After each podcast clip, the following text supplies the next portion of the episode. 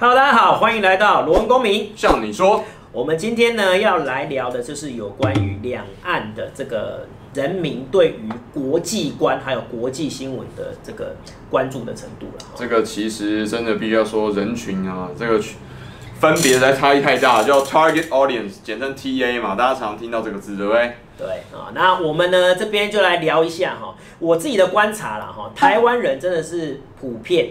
对于国际新闻真的比较不关心，那这个我觉得跟媒体有部分要负上责很大的责任。就是我们台湾人就是哎，对对对，你这个有有时候有这个迷失哦，很多它是一个鸡生蛋蛋生鸡的循环。对，可是据我的观察，不是因为媒体不报国际新闻，是媒是国际新闻不没有太多人看。对，问题就在这里。我本来也是这样认为说啊，你看你媒体都不报国际新闻呐，难怪我们都不看嘛，对不对？其实不是，是因为它只要是国际新闻，我们就不太点。这其实是最大的一个败笔，就是台湾人民对于国际观这个事情其实是不注重的。啊，尤其是我一些学生们呐，哈，学生们，那当然是也有关心的，但是大部分都不关心，他们宁愿看一些所谓的哈，什么哪里有好吃的鸡排啊，哪里有好吃的那个下午茶，哪里又发生了什么枪击案啊，哪里又发生了所谓的什么呃。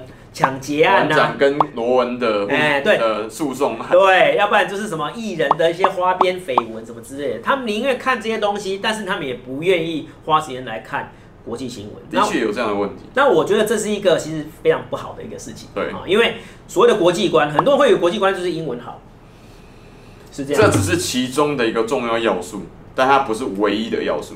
哎，对，因为很多人他英文好是在第一个在补习班练出来的。第二个，他看美剧练出来的，可是你补习、啊、不会哦，通常都看熟肉嘛，对不对？对，你不要以为我没有，我没有看你那个对岸的，对，资源都是对岸的。你如果看生肉的话，那就真的厉害了，是不是？那你看熟肉的话，所以就是还还是有人，我说实在，看熟肉还是有人练出练出英文来。我就有认识的人，真的是这样子。有啊，你就看两次啊，一次遮一次不遮，一次熟肉，然后再看一次生肉。对，啊，有些他们的英文能力其实是这样练出来的，可是我就是啊。对，可是你这样子做的话，的确可以让你英文不错，conversation 能力很好。但是你真的有国际观吗？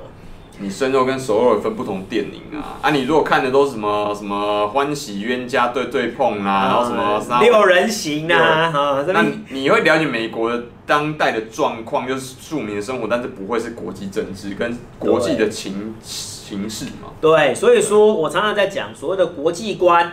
跟我们的国际新闻的能力是非常非常需要的。当然，英文能力很强，这是很好。但是你对于世界局势的掌握程度，这才是真正的国际观。比如说，你可以看得懂南北韩的问题吗？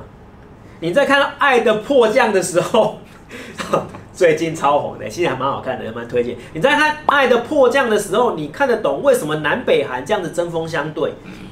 为什么北韩的管理这么样的一个严格？他们也是同胞哦，对，就跟两岸一样。然后两方虽然这么样的一个针锋相对，可是内心却又这么样的期期望两韩统一。所以里面的剧情其实就提到这个，为什么会这样子？你知道韩国政府是有个部门叫统一部，统一部哦，他们是一定要统一的哦，南北韩是一定要统一的哦，啊，他们也是认为统一之后的韩国会超越日本，成为。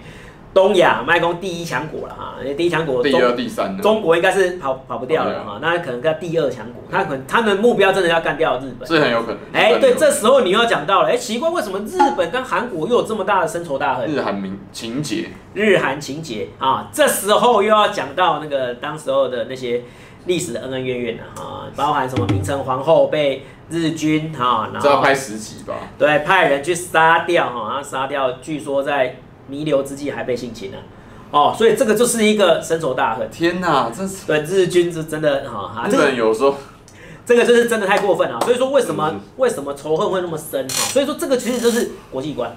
所以你只看懂其一，但你看不懂其二。所以说国际观是一个非常重要的哈，你可以看得懂，呃，美国。跟中国的中美贸易战可能可以，因为这个已经报到不行了。这是你，这是对岸的目前切身的利益吗？对，可是台湾我发现对中美贸易战也是不太关心。